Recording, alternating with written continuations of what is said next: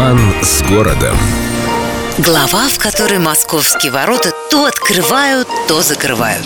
Дорога на Москву вроде бы была обозначена давным-давно, а вот с воротами как-то медлили. То там решали установить что-нибудь пафосно-героическое, то здесь. Город между тем разрастался, границы, соответственно, смещались. В общем, после раздумий, расчетов и поисков экономного архитектора в январе 1834 года Николаем I окончательно было выбрано место установки московских ворот. А в январе того же года московские ворота заложили, без особенных проволочек. Архитектором же назначили Василия Петровича Стасова, который успешно и без лишних трат справился уже с возведением Нарвских ворот. Кстати, во время церемонии закладки на дно котлована положили платиновые, золотые, серебряные и медные монеты, а также камни с инициалами высокопоставленных особ и архитектора проекта. Но даже если кладоискатели очень бы захотели добраться до этих ценностей, вероятность успеха была ничтожно мала. Для своего времени московские ворота были крупнейшим в мире архитектурным сооружением из чугуна. Все детали памятника вместе весили более тысячи тонн. А еще многослойный фундамент, словом, попробуй сдвинь. Строили-то на века. Однако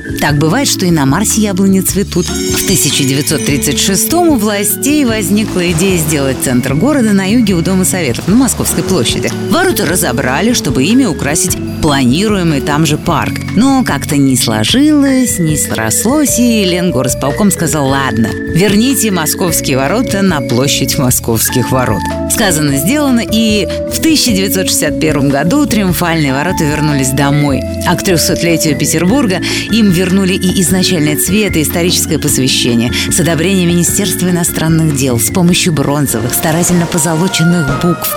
За 2,5 миллиона рублей на московских воротах с тех пор сияет победоносным российским войскам в память подвигов в Персии, Турции и при усмирении Польши. И даты, даты, даты. С любовью к Петербургу. Эльдо радио.